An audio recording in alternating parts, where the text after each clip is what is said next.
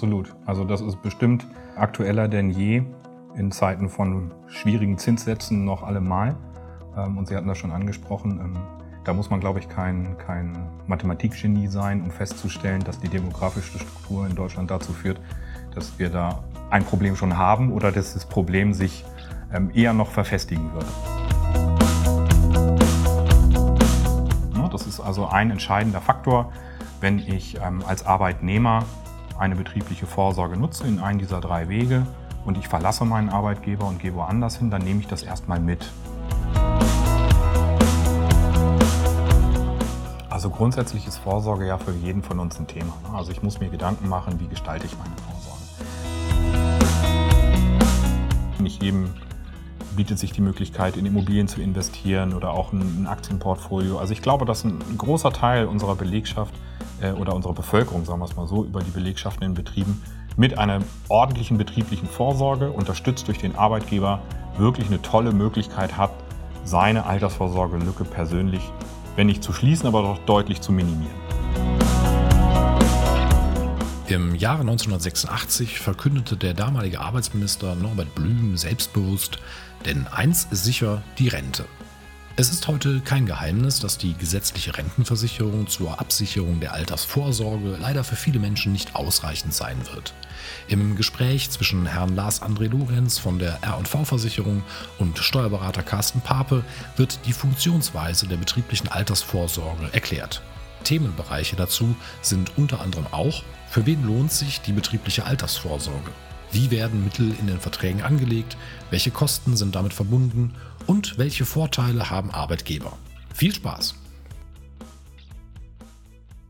Herzlich willkommen, liebe Zuhörer, zum 13. Berater-Talk. Heute beschäftigen wir uns mit einem, wie ich finde, sehr aktuellen Thema, nämlich der betrieblichen Altersvorsorge. Und dazu darf ich ganz herzlich Herrn Lars André Lorenz von der R&V-Versicherung der Regionaldirektion Hamburg begrüßen. Hallo, Herr Lorenz, ich grüße Sie. Hallo, Herr Papa, grüße Sie. Ja, wir starten mal, ein, starten mal in das Thema mit einer Erinnerung, die ich noch aus dem Jahre 1986 habe. Das war eine Zeit, wo ich schon die Schule beendet hatte, wo wir im Wahlkampf waren und die Werbeplakate damals äh, zugepflastert waren aller Parteien und die CDU damals in Person von Herrn Norbert Blüm hatten damals den Leitspruch, eins ist sicher, die Rente. Und äh, Herr Blüm lebt ja leider nicht mehr, aber das Thema Rente äh, ist, glaube ich, nach wie vor aktuell. Wenn man mal in die Zahlen guckt, dann sagt der aktuelle Sozialbericht oder sagt, äh, bringt hervor, dass wir etwa 400 Milliarden Euro an Leistungen aus der deutschen Rentenversicherung in diesem Jahr zahlen werden. Und die nächste große Zahl davon ist, was kommt dadurch in der Finanzierung aus dem aktuellen Bundeshaushalt? Das sind nämlich wohl um die rund 98 Milliarden Euro große Beträge.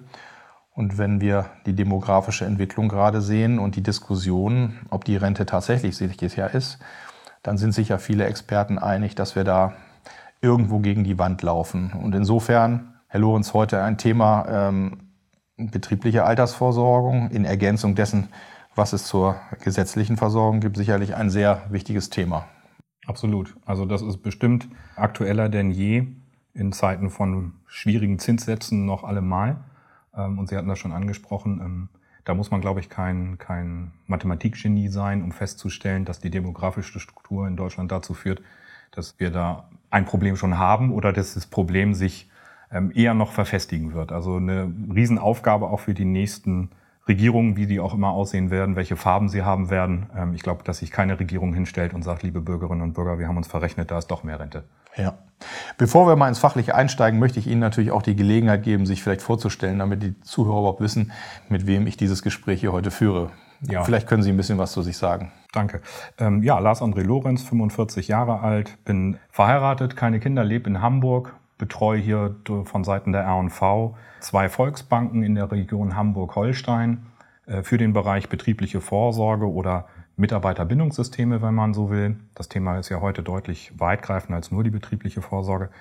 Mach auch nichts anderes, kann auch nichts anderes. Ich habe Genoblut in den Adern, habe vor 20 Jahren bei der R&V angefangen, damals bei einer kleinen Volksbank, ähm, die Raiffeisenbank Südstormann mhm. und habe mich über die Jahre weiter qualifiziert, habe 2006 meinen Finanzökonom gemacht, weil ich mir immer gedacht habe, naja, nur Versicherung, das ist jetzt irgendwie auch ein bisschen blöd. Also es macht vielleicht doch mehr Sinn, zumindest den Generalistenblick zu haben, wenn man sauber beraten will, dass man eben schaut, welche, welche Möglichkeiten gibt's da.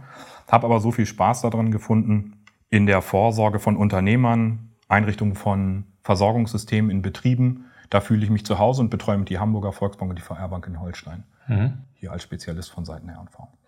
Also auch ein sehr klassisches Beratungsthema, deswegen passt das eigentlich auch gut zu unserem Motto für diesen Podcast. Vielleicht zum Einstieg, den Begriff betriebliche Altersvorsorge, ja, haben wahrscheinlich schon viele gehört. Wie würden Sie ihn definieren? Was zeichnet eine betriebliche Altersvorsorge aus? Wie funktioniert das? Also grundsätzlich erkläre ich das immer mit relativ einfachen Worten, indem man sagt, ähm, wir haben ja alle einen Gehaltszettel und wenn ich da drauf gucke, dann sieht der oben schöner aus als unten. Mhm. Und ähm, das werden wir auch nicht ändern können. Das ist nun mal Kernthema, dass dazwischen Steuern und Sozialabgaben sind und die betriebliche Vorsorge hat eben den charmanten Reiz, dass ich etwas aus dem Brutto heraus bezahlen kann. Also einfacher Vergleich, stellen Sie sich vor, wir gehen ein Bier trinken und wir zahlen das nicht aus dem Netto, sondern aus dem Brutto. Und das ist das Prinzip, was in der betrieblichen Vorsorge vorherrscht. Der Gesetzgeber räumt da gewisse Rahmengrenzen ein und sagt, ich darf eben meine Vorsorge aus dem Brutto heraus bedienen. Und das ist grundsätzlich erstmal das Grundprinzip dabei. Genau, also das ist auch so ein bisschen mein Ansatz manchmal in der, der Steuerberatung, wenn es darum geht, äh, wie groß der Unterschied ist, es eigentlich Dinge vorsteuern zu regeln und welche äh, Beträge äh, nachsteuern. Das heißt, Sie würden mir da auch zustimmen, wenn ein Arbeitnehmer, denn bei betrieblicher Altersversorgung geht es ja um Arbeitnehmer, sage ich mal, Dinge schon vorsteuern, auch im Versicherungsbereich, in der Vorsorge regeln kann, hat das natürlich Vorteile, als wenn er das erst nach Steuern machen muss. Ne? Definitiv. Also es ist ja so, dass wir in, ähm, äh, in unseren Bezügen sieben Einkunftsarten haben wir ja in Deutschland. Wenn ich die zusammenzähle, wird dann Strich gemacht und wird geguckt, was habe ich eben an zuversteuerndem Einkommen. Und da zählt natürlich sonstige Einkünfte, also Betriebsrenten zum Beispiel auch dazu. Aber ähm, ich höre das häufiger eben auch in, in, in der Praxis, dass jemand sagt, naja, die betriebliche Vorsorge, ähm, das kann ja gar nicht so attraktiv sein, das muss ich dann später auch nochmal alles wieder versteuern. Dann sage ich mal, ja, wo ist denn das nicht der Fall? Also wenn ich eine, eine ähm, Wohnung vermiete oder wenn ich einen Acker verpachte, habe ich auch Einnahmen, die muss ich versteuern. Ähm, die gesetzliche Rente ist auch steuerpflichtig. Das scheint bei vielen aber auch noch nicht so richtig angekommen zu sein, weil viele immer denken, hm, ich habe da vielleicht doch das, was auf dem Rentenbescheid steht, für bare Münze. Das sollte man, den Fehler sollte man nicht tun, denn wissen Sie besser als Steuerberater als ich, da ist eben auch noch mal ein paar Abzüge drauf. Neben Krankenversicherung sind da unter anderem auch die Rente ist eben auch steuerpflichtig und da ist die betriebliche Vorsorge keine Ausnahme. Aber der Vorteil ist eben, ich zahle es eben auch nicht aus versteuertem Einkommen, sondern aus dem Brutto heraus. Ne? Ja. Nun gibt es da ja unglaublich viele Wege in der betrieblichen Altersvorsorge. Das, das, muss man ja sagen. Können Sie dazu was sagen? Wir wollen hier in dem Berater-Talk jetzt zwar nicht in, in, in die totale Detailtiefe gehen, aber es macht ja sicherlich Sinn, mal zu zeigen, was sind die verschiedenen Wege der betrieblichen Altersvorsorge. Also man kann diese fünf Wege, die es da gibt, kann man erstmal schon in, in zwei Gruppen zusammenfassen. Ich habe einmal Direktversicherung, Pensionskasse, Pensionsfonds. Die sind zusammenzufassen ähm, unter einem Steuerparagraphen, der interessiert jetzt keinen, aber das ist das, wo ich einen gesetzlichen Anspruch darauf habe als Arbeitnehmer, wenn ich auch was für die Vorsorge machen möchte. Und das sind auch die drei Wege, die am verbreitetsten sind. Ähm, eigentlich muss man schon so ehrlich sein und sagen, naja, die Direktversicherung, die Pensionskasse sind so gut wie gleich. Also das hat wirklich so interne Rahmenbedingungen, die einen Arbeitnehmer oder auch einen Unternehmer am Ende gar nicht interessieren. Das sind fast identisch. Der Pensionsfonds, der sagt schon, ne, da ist ein bisschen mehr Musik drin. Ich habe ein anderes Risiko, weil ich mehr in Fonds investiere. Das merken wir aber im Moment auch bei der klassischen Direktversicherung, die am verbreitetsten ist, dass da einfach auch mehr der Kapitalmarkt immer mehr eine Rolle spielt, weil durch das niedrige Zinsniveau ähm, der Markt einfach danach schreit, dass ich eben mehr Ertrag irgendwo auch brauche. Was man aber sagen kann, was diese drei Wege erstmal miteinander gemein haben, ist, ich kann sie mitnehmen. Ne, das ist also ein entscheidender Faktor, wenn ich ähm, als Arbeitnehmer eine betriebliche Vorsorge nutze in einen dieser drei Wege und ich verlasse meinen Arbeitgeber und gehe woanders hin, dann nehme ich das erstmal mit. Dieser Weg ist auch übertragbar. Das heißt, ich kann Beispiel, ich habe bei Unternehmen A angefangen, habe da eine Pensionskasse gemacht, die bespart monatlich mit 100 Euro. Mein Arbeitgeber hat da vielleicht auch noch einen Zuschuss gezahlt.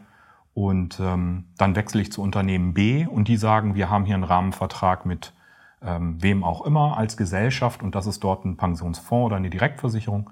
Dann darf ich auch das Geld übertragen. Es gibt ein Abkommen unter allen Gesellschaften, dass ich zwischen diesen drei Wegen Gelder auch übertragen kann. Und das ist erstmal der Haupt Faktor bei diesen drei. Mhm. Sie haben gerade gesagt, ich habe einen Anspruch, dass ich das mitnehmen darf. Besteht er denn unabhängig von der Dauer des Arbeitsverhältnisses? Also hat der Arbeitgeber eventuell Möglichkeiten, das zeitlich auch einzuschränken oder wie funktioniert das? Ja, geht. Da muss man letztendlich aber differenzieren auf, zwischen der Art und Weise, wie die Beiträge entrichtet wurden. Also mhm. wenn ich, man spricht von einer klassischen Entgeltumwandlung, wenn ich jetzt sage, also mal angenommen, ich wäre bei Ihnen beschäftigt und sage, äh, lieber Herr Pappe, ich möchte was für meine Altersvorsorge tun, ich will da 100 Euro sparen, da verzichte ich drauf, mhm. dann ist das eigentlich das Innenverhältnis, was wir miteinander haben. Ich verzichte auf 100 Euro brutto und Sie als Arbeitgeber sagen, ich zahle die 100 Euro in eine Direktversicherung beispielsweise ein.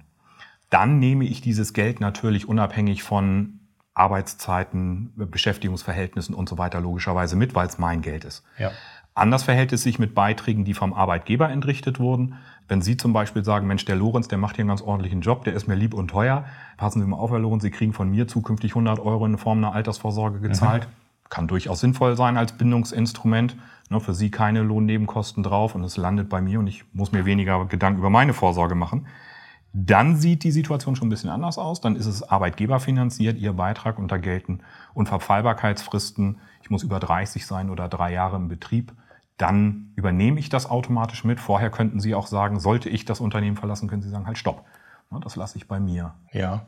Sie hatten vorhin auch so schön im Einstieg gesagt, ähm, der, Arbeitnehmer hat eine Verpflichtung oder eine, eine Berechtigung, äh, den Weg der betrieblichen Altersvorsorge zu gehen.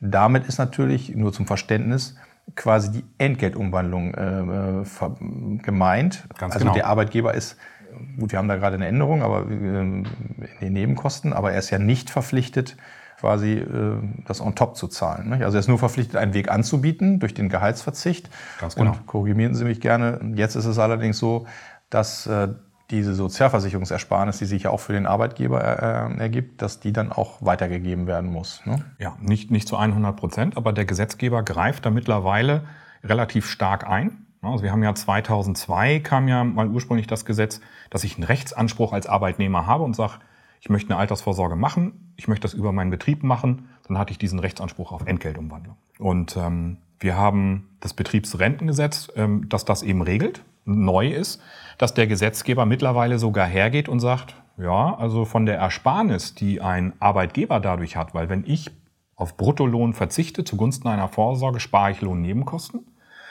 Ähm, also ich zahle weniger in die Sozialsysteme ein und ich, das Ganze ist ja auch steuerfrei in einem gewissen Rahmen mit meinem Arbeitgeber teile ich mir die Sozialabgaben, dann spart er natürlich auch. Und da kommt der Gesetzgeber mittlerweile und sagt, halt stopp, wenn der Arbeitgeber Ersparnis hat, dann muss er diese auch weitergeben, nicht mhm. in voller Höhe. 15 Prozent ist im Moment ähm, die Größenordnung, die ich verpflichtet bin, weiterzuzahlen. Und das ist schon ein relativ starker Einschnitt, den der Gesetzgeber da vornimmt. Zumal er ab nächstem Jahr eben auch sagt, das ist ein ganz aktuelles Thema, ab nächstem Jahr muss ich auch Altverträge bezuschussen, die mhm. schon seit etlichen Jahren laufen und wenn ich da Altverträge bei mir in der Firma habe, dann sollte ich auf jeden Fall mal gucken, was ist denn das eigentlich und wo habe ich die? Und ähm, ab nächstem Jahr muss ich einen Zuschuss zahlen. Also ja. das greift schon relativ stark. Wer prüft ein. denn das eigentlich hinterher, wenn ich? Ja, gute Frage. Wer prüft das? Also im Fall der Fälle, es kommt ja natürlich keiner, ähm, das ist auch keine Sozialversicherungsthematik, die da mit eine Rolle spielt. Ne? Also erstmal könnte man sagen, wenn das keinem auffällt, wo kein Kläger, da kein Richter. Ja. Aber es ist natürlich ein, ein Damoklesschwert, was irgendwie so ein bisschen über dem Arbeitgeber als Haftungsfalle irgendwie auch sicherlich ein bisschen schlummert. Ne? Ja. Also das ist nicht so ganz ohne. Ja, der Arbeitnehmer könnte ja spätestens eventuell äh, spätestens dann im Leistungsfall oder wenn, wenn das, also wie gesagt, wenn es ausgezahlt wird, wenn er dann bemerkt, Mensch, da ist ja das nie bezahlt worden, dass er dann äh, dann eventuell auch das berechtigterweise nachfordert. Also kann ich also nur unterstützen, man sollte da äh, sich Altverträge angucken und da die entsprechenden Anpassungen vornehmen. Ne? Unbedingt. Also der Rechtsanspruch ist da und ähm, ja, Unwissenheit ne, schützt vor Strafe nicht. Also wenn da ein Mitarbeiter jetzt, ich will keinen Teufel an die Wand malen, aber Szenario, ich habe da jemanden, der arbeitet sehr, sehr lange im Unternehmen, geht irgendwann in den Ruhestand. Und das war vorher irgendwie nie ein Thema, darüber nachzudenken. Der hat da eine betriebliche Vorsorge und die ist nicht bezuschusst worden. Dann hat der Arbeitgeber definitiv eine Nachschusspflicht. Ne? Und das mhm. kann natürlich auch teuer werden. Also es gibt ja auch diese Informationspflicht als solche. Der Gesetzgeber wenn man mal ehrlich ist, der zieht sich auch so ein bisschen aus der Verantwortung raus. Ne? Wenn wir auf, auf ihren Einstieg kommen und mhm. sagen, Norbert Blüm hat damals mal plakatiert ne, und sagt, die Rente ist sicher. Keine Ahnung, welche Rente er da gemeint hat, ob seine. Ähm, Also Fakt ist ja, die gesetzliche Rente funktioniert eben nicht mehr so, wie wir uns das mal gedacht haben, allein durch die demografische Struktur. Und ja. wir haben Fördermaßnahmen unterschiedlichster Couleur. Ist heute nicht unser Thema, aber ob das Riester, Rürup und wie das alles heißt, was wir da an Rentenvorsorgen haben, es ist ja wahnsinnig kompliziert. Und ähm, eigentlich müsste ich dankbar sein. Je komplizierter es ist, umso mehr braucht man mich. Auf der anderen Seite bin ich natürlich immer auch bestrebt in der Beratung, das merke ich auch immer mit Arbeitnehmern auch in den Gesprächen, ja, man muss irgendwo schon für Transparenz sorgen. Also der, der Mitarbeiter und jeder sollte bei seiner Vorsorge natürlich ein gutes Bauchgefühl haben. Ja. Und dieses Thema Haftung ist für einen Arbeitgeber nicht so ganz ohne, weil er letztendlich eine Informationspflicht gegenüber seinem Arbeitnehmer hat. Und wenn man jetzt ganz blöd ist, könnte man sagen, naja, ähm, da kommt jemand, der hat betriebliche Altersvorsorge im Unternehmen genutzt, ein anderer nicht. Ich trenne mich von dem, der es nicht genutzt hat, nicht im Guten. Das soll es ja geben zwischen Arbeitgeber und Arbeitnehmern mal. Und dann setzt die geistige Umnachtung ein, äh, wenn er das Unternehmen verlässt und sagt, Herr Pape, Sie haben mir nie erzählt, dass ich da hätte was machen können. Hätte ich das gewusst, hätte ich selbstverständlich damals natürlich sofort den Höchstbetrag genommen. Das sind Diskussionen, das sind so Sachen, die werden eben vor unseren Gerichten eben auch geführt und das ist arbeitnehmerfreundlich. Also das kann durchaus mal passieren, wenn ich als Arbeitgeber das nicht sauber nachweisen kann, habe ich da vielleicht auch eine Baustelle. Ne? Also von daher noch eine klare Empfehlung Ihrerseits, wenn man das mal jetzt an die Arbeitgeber richtet, na, Verträge sich mal anzuschauen ob man da irgendwelche Haftungsrisiken hat, ob, die, ob das Vertragswerk lückenlos ist und auch in der Dokumentation. Genau. Lassen Sie uns doch einmal den Schwenk machen oder nochmal betrachten, für wen eigentlich eine betriebliche Altersvorsorge jetzt äh, gut ist. Also klar, das ist für Arbeitnehmer, aber hat zum Beispiel das, das Alter des Arbeitnehmers einen Einfluss oder wie lange er noch arbeitet? Kann man da irgendwie was sagen, wenn uns jetzt ein Arbeitnehmer zuhört, welcher Typ von Arbeitnehmer sollte sich darüber Gedanken machen? Also grundsätzlich ist Vorsorge ja für jeden von uns ein Thema. Ne? Also ich muss mir Gedanken machen, wie gestalte ich meine Vorsorge. Eins muss man vorneweg schon mal nehmen. Die betriebliche Altersvorsorge ist extrem attraktiv, alleine dadurch, dass eben diese 15 Prozent vom Lohnkostenersparnis des Arbeitgebers bezuschusst werden müssen. Das macht es natürlich schon mal attraktiv, weil privat zahlt mir keiner irgendwo 15 Prozent dazu. Mhm. Natürlich muss ich dann gucken, was habe ich noch für Laufzeiten. Also jemand, der sehr jung ist und ins Berufsleben einsteigt, da ist der Zinseszinseffekt natürlich gewaltig und da kann man mit wenig Nettoaufwand auch viel im Bereich der betrieblichen Vorsorge erreichen und hohe Rentenansprüche sich aufbauen. Für die ist das natürlich toll. Ich habe aber, kann ich aus der Praxis sagen, häufig in Betrieben auch Arbeitnehmer, die kurz vorm Ruhestand sind. Die haben vielleicht noch drei, vier, fünf Jahre mhm. und zahlen nochmal den Höchstbetrag ein. Und auch da kann sich das lohnen. Das ist dann sicherlich keine Altersvorsorge mehr im eigentlichen Sinne, na, weil wir können ja nicht hexen, wo soll der Zinseffekt herkommen. Ja. Aber unter einem Spargesichtspunkt, wenn ich heute in die Bank gehe und sage, ich möchte Geld anlegen, na, die Zinssituation ist alles andere als attraktiv im Moment, ähm, wenn ich das machen will und ohne großes Risiko, dann habe ich über die betriebliche Vorsorge natürlich einen wahnsinnigen Hebel, Beispiel, ich zahle da 100 Euro ein, das kostet mich unterm Strich aber nur 50, effektiv netto und mein Arbeitgeber zahlt nochmal was obendrauf. Ich darf ja am Ende der Leistungsphase, darf ich ja zum Beispiel auch sagen, ich möchte keine Rente, ich möchte das einmalig haben. Und dann kann das durchaus eine schöne Reise sein, nochmal eine tolle Rücklage, die man sich aufbaut, aber klar ist auch bei fünf Jahren Restlaufzeit, das ist natürlich keine Altersvorsorge mehr in dem mhm. Sinne. Ne? Das muss ich vorher geregelt haben. Aber attraktiv kann das durchaus sein. Sie haben ja gerade schon mit Zahlen ein bisschen hantiert. Ich glaube, da muss man auch mal was dazu sagen. Es ist ja nicht unbegrenzter Höhe möglich. Ne? Nee, leider nicht. Also natürlich gibt es da eine Grenze, aber auch das, wir, wir sind in Deutschland, da muss das kompliziert sein. Der Gesetzgeber ja, der orientiert sich an der Beitragsbemessungsgrenze, das ist die Grenze, bis zu der wir alle in die gesetzliche Rente einzahlen und sagt, vier Prozent davon darf ich aufwenden. Mhm. Das sind bummelig so knapp 300 Euro im Monat. Die darf ich steuer- und sozialversicherungsfrei da einbringen. Mhm. Wenn das nicht reicht, dann darf ich nochmal 4% von der Beitragsbemessungsgrenze, aber das meinte ich damit, wir sind in Deutschland, das ist dann nur noch steuerfrei, nicht mehr sozialversicherungsfrei. Kein Mensch weiß warum und weshalb, aber so ist eben die gesetzliche Regelung. Mhm. Gibt es einen Personenkreis aus Arbeitnehmern, wo man sagen würde, da lohnt sich das nicht oder da muss man ein bisschen anders rechnen, ein bisschen anders drüber nachdenken, ob man da, da was macht?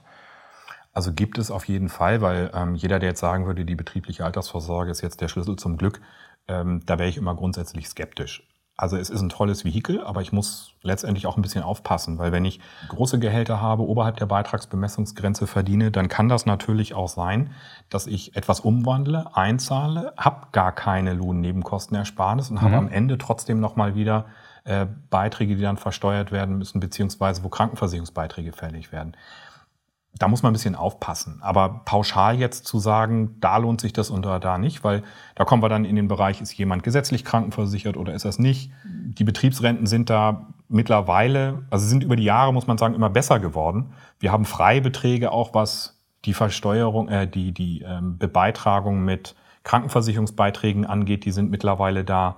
Das ist schon ziemlich attraktiv geworden, aber es ist eben in der Tat so, wie Sie sagen, man kann nicht pauschal sagen, das passt jetzt wirklich für jeden. Mhm. Also bis zur Beitragsbemessungsgrenze, will ich mal sagen, und die ist ja relativ hoch, also bis zu 7000 Euro knapp, was ich da brutto verdiene, bis dahin lohnt sich das. Und das ist auch das Gute, was der Gesetzgeber gemacht hat. Wir wollten die breite Arbeitnehmerschaft, wollte man damit quasi beglücken. Und das ist, glaube ich, damit auch gelungen. Mhm. Wenn wir mal das Beispiel eines Gesellschaftergeschäftsführers annehmen, der 50 Prozent äh, der Anteile einer Gesellschaft hat, dann ist der ja sozialversicherungsfrei. Das heißt, der hätte die Ersparnis dann quasi in der Sozialversicherung nicht, hätte aber natürlich trotzdem, um nochmal die Wirkungsweise zu erklären, weil ja die, das, was gespart wird, steuerfrei, also in der Ansparphase frei wäre, zumindest in der Sparphase die, die Steuer gespart. Ne? Absolut. Man muss nur eben sagen, äh, wie bei der Rente auch, das haben Sie ja vorhin auch angedeutet, glaube ich, beim Abschluss jetzt ein, eines Neuvertrages, am Ende ist es für den äh, Arbeitnehmer natürlich, wenn es dann zur Leistungsphase kommt, auch steuerpflichtig. Ne? Genau. Kann man da Grund, kann, haben Sie da so grundsätzlich so eine Zahl, womit man da rechnen muss, was da so an Steuern aufkommt? Gut, wir haben, hängt immer ein bisschen vom persönlichen Steuersatz ab, aber das ist ja, glaube ich, auch die Idee. Wir haben ja im aktiven Arbeitsleben in der Regel einen deutlich höheren Steuersatz als wenn wir dann äh, im Rentenalter sind. Genau, also ich sag mal, solange ich ein normaler Arbeitnehmer bin und im Rentenalter jetzt nicht fünf Eigentumswohnungen in Hamburg-Eppendorf vermiete, dann habe ich natürlich einen extrem hohen Steuersatz durch die Einnahmen.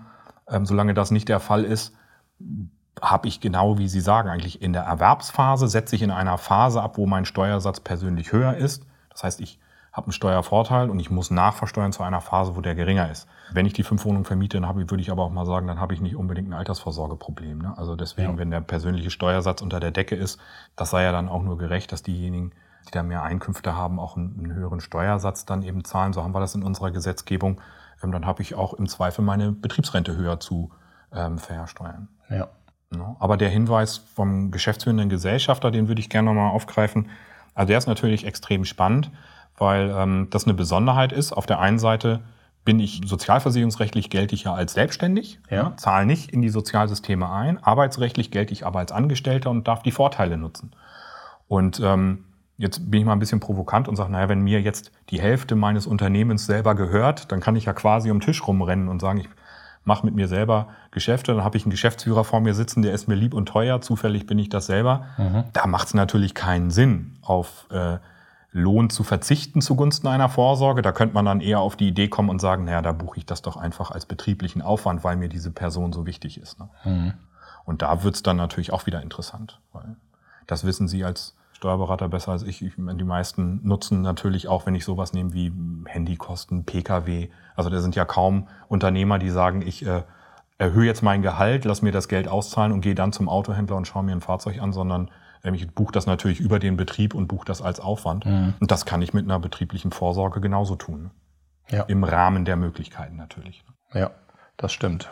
Im Rahmen unseres Beratertalks interessieren mich natürlich oder auch sicherlich eine Reihe von den Zuhörern die Erfahrungen, die Sie eigentlich in den Beratungsgesprächen so machen mit Arbeitnehmern und Arbeitgebern. Was kommen da so für Themen auf? Was ist, was ist den Arbeitnehmern da wichtig und oder auch den Arbeitgebern, wie, wie, wie gehen Sie das an in, in der Beratung, wenn, wenn, Sie, wenn Sie mal als Beispiel jetzt bei einem Arbeitgeber sitzen, der Sie, der Sie angesprochen hat und sagte, Mensch, ich möchte da eigentlich so einen Weg machen. Was, was begegnen Ihnen da so für Sorgen oder aber auch, auch Fragestellungen und äh, kann man da irgendwo so Erfahrungen weitergeben? Mhm. Also spannend ist sicherlich, dass sich ähm, die Arbeitgeber wenig wissen über ihre Rechte. Also der Gesetzgeber greift ja relativ stark ein, das hatten wir ja vorhin schon einmal kurz erwähnt.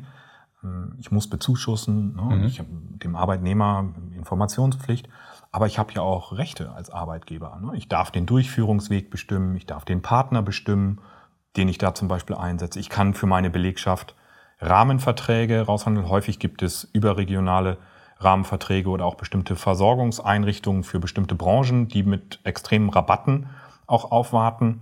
Also das fällt mir häufig auf, dass den Arbeitgebern das Thema gar nicht so präsent ist. Haftungsthemen, die für einen Arbeitgeber auch eine Rolle spielen. Also wen hole ich mir da eigentlich als Partner rein? Mhm. Das darf man auch nicht unterschätzen. Also ähm, auch da ist durchaus äh, auch immer eine Gefahr. Das ist vielen gar nicht so bewusst. Also ich kann da immer nur zu raten, ja, sich dem Thema zu widmen, weil so, so komplex ist es dann letztendlich doch nicht. Man kann das Ganze auch zum Positiven drehen, indem ich natürlich mit einem sauberen Versorgungssystem in meinem Unternehmen mich auch anders als attraktiver Arbeitgeber präsentieren kann. Mhm. Die Belegschaft hat ein Problem, jeder muss was für die Versorgung tun. Und warum soll ich als Arbeitgeber nicht ein Thema angeben, was den meisten Leuten lästig ist? Mhm. Also machen wir uns nichts vor. Die Altersvorsorge, das schiebt jeder so gerne ein bisschen beiseite. Das ist irgendwie so ein schwarzes, waberndes Loch am Ende oder in der letzten Phase des, des Lebens. Und da hat keiner so richtig Lust zu. Ne? Und als Arbeitgeber kann ich mich da natürlich sehr attraktiv präsentieren, indem ich auch ähm, bezuschusse, indem ich ähm, Ersparnisse weitergebe. Ich rate immer dazu, beim Arbeitgeber in den Gesprächen erwähne ich das auch immer und sage, betrachten Sie Vorsorgelohn wie Arbeitslohn. Also warum soll ich nur 15 Prozent der Ersparnis weitergeben? Warum soll ich nicht 25 Prozent weitergeben? Das ist ungefähr das, was ich an Ersparnis habe. Für mich ist es kostenneutral und ich tue meinem Arbeitnehmer was Gutes und mir tut es nicht weh. Mhm. Und das kann ich natürlich positiv nach außen stellen. Beim Arbeitnehmer, da beschäftigen ähm, die meisten Leute natürlich eher andere Themen. Also in, in den Gesprächen, sei es nun in, in, Vorträgen oder auch in Einzelgesprächen, die ich da führe mit Mitarbeitern, da kommt eigentlich eher dieses Thema auf, ja, was ist denn, wenn es ähm, wenn's dem Unternehmen mal nicht mehr so gut geht? Das sind so Fragen. Was ist, wenn, ähm, wenn ich das Unternehmen verlasse, ganz klassisch, oder auch so, wenn mir selber was passiert, Erbfall, solche Themen. Ähm, aber da ist der Gesetzgeber ja auch in der betrieblichen Vorsorge sehr weit. Ich kann das vererben, ich kann es weitertragen, ich kann auch, ich sag mal, wenn ich in wilder Ehe lebe, kann ich auch sagen, ne, das ist mein Partner oder meine Partnerin, die soll das Geld bekommen. Ja. Ich darf es übertragen, ich darf es mitnehmen zu einem anderen Arbeitgeber. Also das ist schon relativ flexibel und attraktiv auch da geworden, aber häufig nicht so bekannt und auch nicht so verbreitet. Das muss man auch ganz klar sagen. Und was dann immer auch ein, ein, Thema beim, beim Arbeitnehmer ist. Häufig merkt man, dass den Leuten gar nicht so bekannt ist, wie groß dann der Vorteil doch ist, wenn ich es aus dem Brutto bezahlen kann. Ja? Ja, ich glaube, es kommt wahrscheinlich am Anfang immer so ein bisschen die Antwort, äh, ich habe eh schon zu wenig in der Tasche, das kann ich mir gar nicht leisten.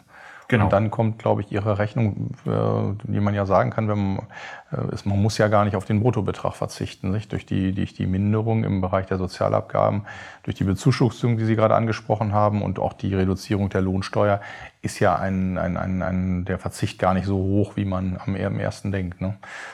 Genau, und vor allen Dingen würde ich so weit sogar gehen und sagen, es ist ja eigentlich alternativlos. Ne? Denn ähm, leider reicht die gesetzliche Rente ja nicht. Also wenn man, wenn man sich das anschaut und das ist ja schon relativ bedenklich. Wenn man mal guckt, so ein Durchschnittsbürger in Deutschland ähm, verdient etwa ähm, so 34.000, 35.000 Euro im Durchschnitt brutto. Ähm, und wenn ich davon eine durchschnittliche Rentenleistung mir anschaue, dann liegt die nicht signifikant oberhalb dessen, was wir heute als ähm, Hartz-IV-Niveau bezeichnen. Ne? Also ja. wenn ich nichts mache, dann muss mir das bewusst sein, dann habe ich im Alter definitiv ein Thema. Und ich habe ja nur wenige Möglichkeiten. Also entweder sage ich, ich schränke mich im Alter ein, da hat keiner so richtig Lust zu. Ja. Oder ich muss heute vorher was wegpacken. Wenn ich es dann mache, dann würde ich immer sagen, bitte versuchen, den Euro so effizient arbeiten zu lassen, wie es nur geht. Und aus versteuertem Einkommen ist es meiner Ansicht nach das teuerste. Ähm, ja, oder Variante 3, ich muss eben länger arbeiten. Mhm. Aber da hat auch keiner so richtig Lust zu. Ne? Also, ja. Nun haben wir bei der betrieblichen Altersvorsorge immer über die über wie das funktioniert äh, gesprochen und wie da die sozialversicherungsrechtlichen und steuerrechtlichen Folgen da eigentlich sind. Mich persönlich interessiert aber auch immer, was passiert eigentlich das mit dem Geld in dem Produkt, in dem das angelegt wird. Und der, mit, das mit der Fragestellung verbunden, habe ich eigentlich als Arbeitnehmer oder Arbeitgeber einen Einfluss darauf, wie mein Geld angelegt wird. Und äh, die Renditeerwartung hat sicherlich ja auch einen großen Einfluss darauf, wie lukrativ das am Ende ist. Können Sie da auch mal was zu sagen? Ja, also in der Vergangenheit war es ja so, dass das Geld im Deckungsstock der Versicherung, je nachdem welche ich dort auch gewählt habe, eins zu eins eigentlich gelandet ist. Und ähm, nun muss man kein Prophet sein, um zu wissen, dass ähm, auch ein Versicherer natürlich in den letzten Jahren ähm, am Zinsmarkt gelitten hat. Wir haben, also wenn ich unseren Deckungsstock anschaue ähm, innerhalb der Branche, ähm, dann legen wir große Gelder sehr, sehr sicher an in festverzinslichen Papieren. Die werfen auch noch Zinsen ab. Das ist auch gut. Wir können nach wie vor Zins. Wir haben auch noch Erträge. Aber wenn dieses Zinsniveau, was wir im Moment so haben, so bleibt, dann wird das natürlich nicht besser. Das sehen wir schon in den letzten Jahren, dass die Zinsen da weiter gefallen sind. Da haben die Versicherer aber auch reagiert und auch der Gesetzgeber hat da reagiert. Also es gibt neue Möglichkeiten und es ist vor allen Dingen in den betrieblichen Vorsorgen mehr Flexibilität drin. Also ich kann heute deutlich mehr auch am Kapitalmarkt partizipieren. Ich habe die Möglichkeit, Fondsanlagen dort zu hinterlegen.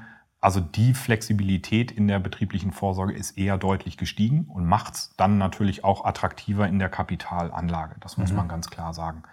Grundsätzlich ist es aber so, dass der Arbeitgeber erstmal der Hauptvertragspartner ist. Also der ist der sogenannte Versicherungsnehmer und der ist der Partner der Gesellschaft und der Arbeitnehmer der hat ein Innenverhältnis mit seinem Arbeitgeber und sagt, ich verzichte auf Lohn und bekomme dafür einen Beitrag in die Vorsorge gezahlt. Von daher ist das Erste, was wer sozusagen eigentlich entscheidet, erstmal der Arbeitgeber. Also der darf auch vordefinieren und sagen, bei mir ist jetzt zum Beispiel der Aktienanteil maximal so und so hoch. Mhm. Ne, oder ich möchte ähm, so und so viel sicheren festverzinslichen Part für meine Belegschaft da drin haben. Letztendlich auch, um Haftungsfragen des Arbeitgebers auch zu reduzieren. Ne.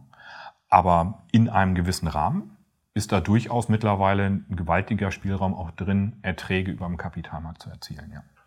Denn wenn, nehmen wir mal einen jungen Berufseinsteiger, eine Einsteigerin, da würde es doch unter Umständen aufgrund der Länge des Laufzeit, der, der Laufzeit des Vertrages Sinn machen, durchaus einen Aktienanteil etwas höher zu fahren als das Beispiel, was Sie vorhin nannten, wenn ich fünf Jahre vorher nochmal einsteige, wird man ja nicht äh, all in gehen und da ein großes Risiko fahren wollen, vermutlich. Ne?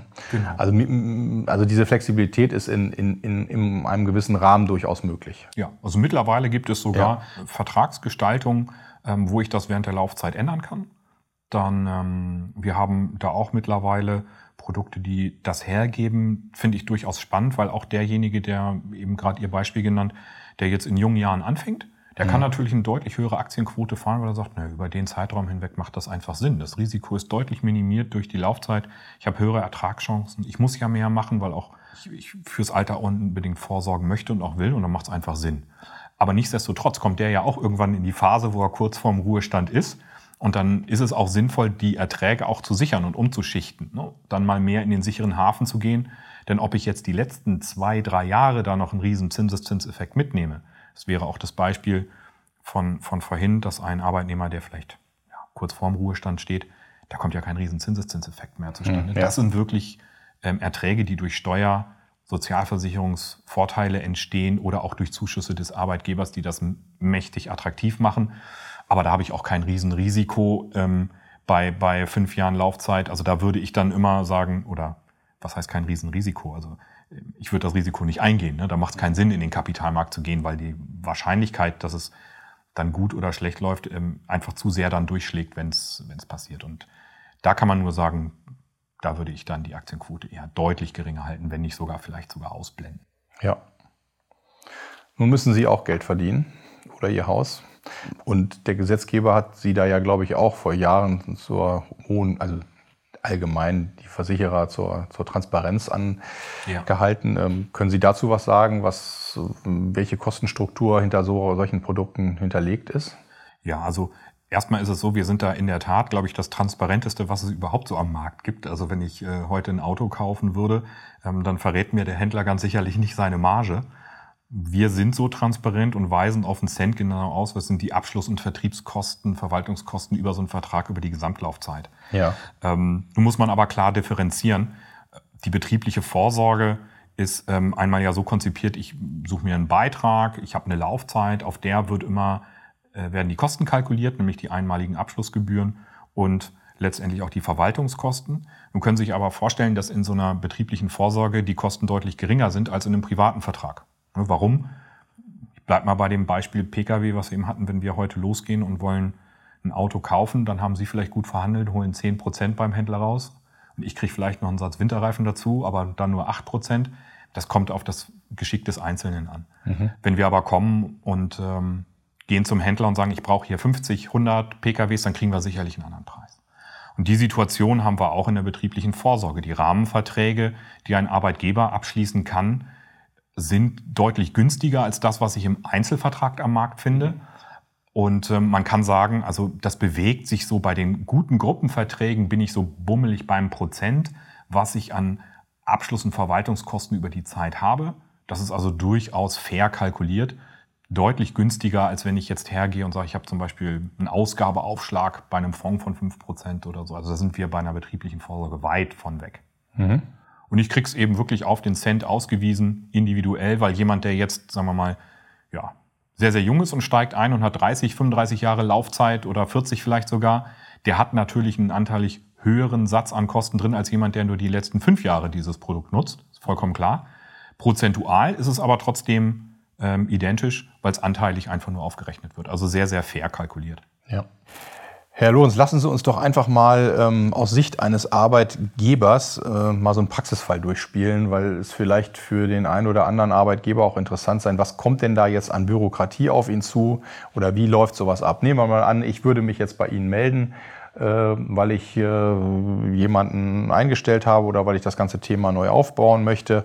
Wie gehen Sie, wie gehen Sie genau, genau vor und wie kommt man dann ähm, quasi zum Abschluss eines solchen Vertrages? Was, was, was machen Sie in, in der, im Weg dorthin? Also grundsätzlich steht natürlich an erster Stelle erstmal zu gucken, was passt denn überhaupt ne? zu, mhm. zu, Ihnen, zu Ihrem Betrieb, was brauchen Sie da, wie ist die Mitarbeiterstruktur, was haben Sie eigentlich vor, wollen Sie das wirklich nur anbieten und sagen, ich möchte meine gesetzliche Pflicht erfüllen oder möchte ich das auch wirklich als attraktives Instrument nutzen? Dann kommt es dazu, dass man schaut, welche Rahmenverträge bieten sich eigentlich an, ne, was, was, in was für einer Branche bin ich unterwegs, welche Gruppenverträge kann ich dort nutzen. Dann kommen wir auf das Thema Anlagestruktur, ne, wie hoch möchte oder soll oder darf der Aktienanteil auch sein oder äh, häufig wird auch viel über ETFs abgebildet. Mhm. Ja, und äh, dann kommt es letztendlich erstmal zum Schwur mit einem Gruppenvertrag. Der ist dann, dann habe ich erstmal die Hülle und sage, wunderbar, jetzt habe ich hier so einen Rahmenvertrag bei äh, Pap und Rahn beispielsweise installiert. Der ist aber noch nicht gefüllt mit Leben, sondern ja. da müssen ja dann die Mitarbeiter von überzeugt werden, dass sie nun sagen, Mensch, finde ich toll, finde ich gut, jetzt will ich da auch mitmachen. Das ist dann aber letztendlich eigentlich eher der zweite Part. Also dann geht's in die Belegschaftsinformation. Ähm, entweder sagt man, hm, machen wir das in der Veranstaltung. Jetzt sind wir, ich sag mal, schon in der Post-Corona-Phase, ne, dass man wieder ein bisschen mehr zur Normalität zurückfindet. Oder soll das Ganze dann auch digital erfolgen? Soll jeder Mitarbeiter eine Information bekommen? Aber Ihnen ist schon wichtig oder es wird natürlich, es wird jeder äh, Mitarbeiter individuell abgeholt. Also es findet auch ein, auf jeden, jeden Fall ein Gespräch mit ja. dem, also zwischen Ihnen und dem Arbeitnehmer auch statt. Meinetwegen in der Gruppe, online oder hm, vereinzelt. Das äh, ist schon wichtig, oder? Ja, absolut. Also entweder durch, durch mich oder auch durch Kollegen, je nachdem, wenn das Unternehmen größer wird, dann wird es natürlich schwierig, dass ich das alles handeln kann. Da habe ich ähm, nette Kollegen und Kolleginnen auch an meiner Seite, die mich da unterstützen. Aber das ist natürlich Grundvoraussetzung, dass wir es zumindest mit anbieten. Also mhm. ich habe auch häufiger mal Mitarbeiter äh, in Betrieben, die dann sagen, nee, also ich will da gar nicht mit jemandem unbedingt reden. Ähm, mir reicht die Information und ähm, dann soll uns das auch recht sein, aber jeder hat zumindest die Möglichkeit. Also uns liegt das schon sehr am Herzen, dass jemand die Möglichkeit hat, sich individuell beraten zu lassen, wenn er es denn möchte. Aber häufig kommt es schon auch im, im Vorfeld dazu, dass ein Mitarbeiter dann sagt, ja, also ich nehme Variante A oder Variante B. Also wir haben die Erfahrung gemacht, dass das einfach sehr gut funktioniert in den Betrieben, um auch ähm, erstmal ein Beispiel liefern zu können, dass wir jetzt zum Beispiel zeigen, Variante A sieht so aus, Variante B sieht so aus. Wir unterstützen die Firmen auch kontinuierlich dabei, sich nach außen darzustellen. Wir helfen bei der Erstellung von Broschüren, Informationsmaterial, ähm, bauen das dann letztendlich auch zusammen mit dem Arbeitgeber auf, so dass er sich auch sauber nach außen präsentieren kann und sagen kann, hey, das ist mein Versorgungssystem, was ich hier habe. Und ähm, das sieht wie folgt aus und das wird wie folgt auch bezuschusst. Und ähm, dann kann sich der Arbeitnehmer da drin erstmal eine erste Information abholen. Häufig haben wir das so, dass der eine oder andere sagt, super, das reicht mir, ich nehme Variante A oder Variante B. Aber wir haben ganz häufig natürlich sehr viele individuelle Gespräche auch, weil das die Leute schon beschäftigt. Und das ist das Interessante, wenn Sie vorher in so einen Betrieb reinhorchen und, und sagen, ich würde die Frage vorher stellen, wer hat denn Lust, sich über betriebliche Altersvorsorge beraten zu lassen? Ne? Dann, dann müssen Sie schon genau gucken, wo die Finger hochgehen. Ja. Also das ist nicht besonders verbreitet, da hat ja auch keiner großartig Lust zu. Und dann sagt ihm, oh, da kommt jemand. der will mir doch nur was verkaufen vielleicht. Also da, da ist ja, ähm, sind ja Bedenken manchmal dann auch mit im Raum und die kann ich auch nicht zerstreuen, weil ich, das ist nun mal einfach auch eine Tatsache. Ähm, wenn ich aber hergehe und baue als Arbeitgeber ein attraktives Versorgungssystem auf und ich benenne das vielleicht auch und ich mache das äh, publik und äh, nehme mir auch die Zeit meiner Belegschaft, das mal mit einer Präsentation oder wir haben auch die Möglichkeit, mit kleinen Videos da zu arbeiten, ähm, näher zu bringen, dann tauchen auf einmal die Fragen auf. Und dann sind auf einmal auch die Mitarbeiter da und sagen, Mensch, das klingt ja gar nicht so doof, das ist ja toll, das ist ja interessant. Ach, wie funktioniert denn das genau? Mhm. Und dann hat man sehr, sehr wohl auch einen Großteil der Belegschaft, die dann in so einem Versorgungssystem mitmachen. Verwaltungstechnisch kann ich sagen, ist das über die letzten Jahre auch deutlich besser geworden. Also der Zettelkrieg, ähm, der ist noch nicht ganz vorbei. Also den kann ich nicht komplett abschaffen. Sowas wie Datenschutzvereinbarungen sind natürlich notwendig. Ja. Aber in Rahmenverträgen hält sich die Verwaltung mittlerweile extrem in Grenzen. Also jede Gesellschaft bietet eigentlich ein Online-Portal an, mit dem mhm. ich die Verträge auch einsehen und verwalten kann. Einige sind so weit, das machen wir auch, dass wir die Sichtweise sogar für den Arbeitnehmer freischalten, wenn das der Arbeitgeber möchte. Dann kann der Mitarbeiter seinen Vertrag sehen. Ähm, was ist da drin? Ähm, was habe ich an Restlaufzeiten? Mhm. Ähm, ich kann so einen Vertrag ja auch mal ruhen lassen, dann setze ich den wieder, äh, setze ich den wieder in Kraft. Also da ist schon eine Flexibilität und das muss man sagen, ist durch die Digitalisierung natürlich auch für einen Arbeitgeber deutlich einfacher und verwaltungsarmer geworden. Das ist definitiv so. Ja. Ja, Lohn, Sie haben schon eine Menge gehört. Ich würde gerne am Ende unseres Gesprächs vielleicht mal einen Blick in die Zukunft wagen. Der ist ja nicht nur politisch, äh, wird ja nicht nur interessant und was die Politik aus dem Thema macht. Vielleicht können Sie mal einen Blick in die Glaskugel werfen, was da vielleicht auf uns zukommt. Und Sie haben es vorhin, glaube ich, schon mal angesprochen, was es vielleicht eventuell noch nur mal so angerissen für andere Möglichkeiten gibt, ähm, aus Sicht des Arbeitgebers äh, für den Arbeitnehmer was zu tun. Also ich halte das Thema ähm, für, nach wie vor für wahnsinnig aktuell. Also dass wir alle was für die Vorsorge tun müssen, steht außer Frage. Nicht jeder hat in solchen Zeiten, wie wir sie heute haben, die Möglichkeit, sein Vermögen überall zu streuen. Nicht jedem bietet sich die Möglichkeit, in Immobilien zu investieren oder auch ein, Aktienportfolio. Also ich glaube, dass ein großer Teil unserer Belegschaft äh, oder unserer Bevölkerung, sagen wir es mal so, über die Belegschaften in Betrieben mit einer ordentlichen betrieblichen Vorsorge, unterstützt durch den Arbeitgeber, wirklich eine tolle Möglichkeit hat, seine Altersvorsorgelücke persönlich, wenn nicht zu schließen, aber doch deutlich zu minimieren. Mhm. Das ist sicherlich erstmal das, das Hauptthema. Für die Zukunft bin ich da eigentlich sehr positiv gestimmt, denn es gibt äh, durch ja, die betriebliche Vorsorge steht da ja nicht als alleiniges Merkmal, mit dem man Steuer- und Sozialversicherungsoptimiert was im Betrieb machen kann, sondern wir merken im Moment, dass viele Betriebe ja auf der Suche sind, äh, wie kann ich mich attraktiv als Arbeitgeber darstellen. Ne? Ich möchte Mitarbeiter binden, halten, fördern, neue gewinnen. Und ähm, es gibt neben der betrieblichen Vorsorge, das wissen Sie als Steuerberater besser als ich, ja noch weitere Instrumente, die ich steuer- und sozialversicherungsfrei nutzen kann, wie Einkaufsgutscheine. Ich kann ähm, Erholungsbeihilfen nutzen, ich kann ähm, ähm, Internetzuschuss, Werbeflächen und was es da nicht alles gibt. Also da gibt es ja ein Sammelsurium an Möglichkeiten. Und wir merken im Moment schon, oder das ist das, was ich im, im Markt wahrnehme, dass das schon deutlich an Fahrt aufnimmt, dass Arbeitgeber nach Alternativen suchen, wie kann ich denn meinem Mitarbeiter was Gutes tun und wie kann ich den halten. Mhm. Und alles, was im Bereich ja, Mitarbeiterbindungsmodelle sich durchsetzt, muss ich sagen, sind eben diese, diese Lohnoptimierung oder Entgeltoptimierung, wie man es nennt. Man kann die auch wunderbar miteinander kombinieren. Ähm, wir haben da erste große Erfolge mit, dass wir in Betrieben es schaffen, durch den Einsatz weiterer Lohnbausteine das hinzubekommen, dass ein Mitarbeiter was fürs Alter tun kann, ohne dass er netto auf etwas verzichten muss. Also es geht dabei darum, wie kann ich konzeptionell verschiedene Lohnbausteine miteinander so kombinieren, dass sich die Arbeitgeberkosten im Rahmen halten. Das ist ja das, der Vorteil, das ist ja alles ja. steuer- und sozialversicherungsfrei oder zumindest nur mit einer Pauschalsteuer belegt. Also deutlich attraktiver, als wenn ich als Arbeitgeber hergehe und sage, hm, ich will dem Lorenz jetzt irgendwie was Gutes tun, der soll 100 Euro im Monat mehr bekommen ähm, naja, was passiert denn da? Ne? Als, als Arbeitgeber zahle ich eigentlich 120, 130 und bei mir kommen 50 an. Hm. Und nach drei Monaten nehme ich das ähm, als Gott gegeben hin. Die Arbeitnehmer, die mir zuhören, mögen es mir verzeihen, aber ähm, das ist meistens die Realität, dass man dann doch sagt, naja, nach drei Monaten, das ist halt normal geworden. Ja. Kann ich das vermarkten als Arbeitgeber? Mhm. Nicht wirklich. Also wenn ich dann aber herkomme und sage, hey, wir haben eine saubere betriebliche Versorgung, wir haben Gesundheitsvorsorge, wir haben Erholungsbeihilfen, wir haben Restaurant- und Einkaufstickets, ich kann steuer- und sozialversicherungsfrei einkaufen, das zu vermarkten. Und wenn ich dann feststelle als Arbeitnehmer, hey, wenn ich diese Bausteine nutze, dann kann ich mir vielleicht 150, 200 Euro Vorsorge leisten, ohne dass ich netto auf etwas verzichten muss. Dann wird's ja richtig attraktiv. Mhm. Und da, glaube ich, ist die Zukunft. Also über den Tellerrand zu schauen, eben nicht nur rein auf das Produkt, sondern konzeptionell zu denken. Was, was passt wirklich zum Unternehmen? Was kann ich miteinander so kombinieren? Denn der Gesetzgeber gibt uns genug Möglichkeiten. Die Frage ist nur, wie, ähm, wie kann ich das zum Vorteil aller so einsetzen, dass da am Ende mehr bei rauskommt. Denn ich glaube, der Druck, was zu tun, der wird eher zunehmen, wenn wir die Zinssituation im Moment am Markt sehen oder auch, dass wir im Moment sehr ja, anspringende Inflation sehen. Das sind ja Sorgen, die auch die Menschen umtreiben.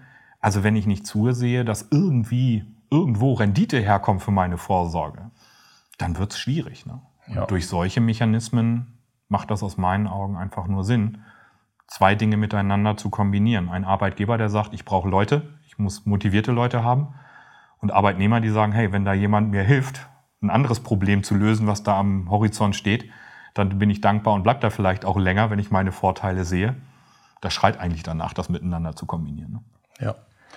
Herr Lungs, das war ein tolles Schlusswort auch äh, zu diesem tollen Vortrag mit Ihnen. Ähm, herzlichen Dank, dass Sie sich die Zeit genommen haben, uns da mal ein paar Informationen für betriebliche Altersvorsorgung, aber zum Schluss auch in die Mitarbeitergewinnungsprogramme äh, zu ermöglichen. Vielen Dank und ich hoffe, es hat Ihnen auch ein bisschen Spaß gemacht. Ja, ich danke auch. War, war spannend. Ähm, was Neues, tolles Format. Ich äh, sage auch herzlichen Dank, dass Sie mir die Möglichkeit geboten haben, mit Ihnen hier mal auf Sendung zu gehen. Sehr gerne. Auf Wiedersehen.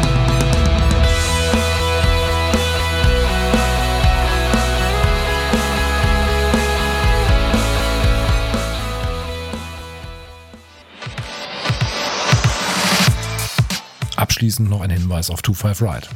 25 Ride bietet alles für die Unternehmenswelt von morgen. 25 Ride Digital ist eine exklusive Best Practice Plattform für Unternehmer, Entscheider und Macher in der digitalen Businesswelt. Sie liefert Inspiration, Impulse, Know-how und Networking für digitale Themen. Hierzu bietet 25 Ride unter anderem Zugang zu exklusiven Inhalten wie Brancheninsights, Marktanalysen Reports sowie Premium-Events. Also jetzt durchstarten und vorbeischauen auf 25r-digital.com.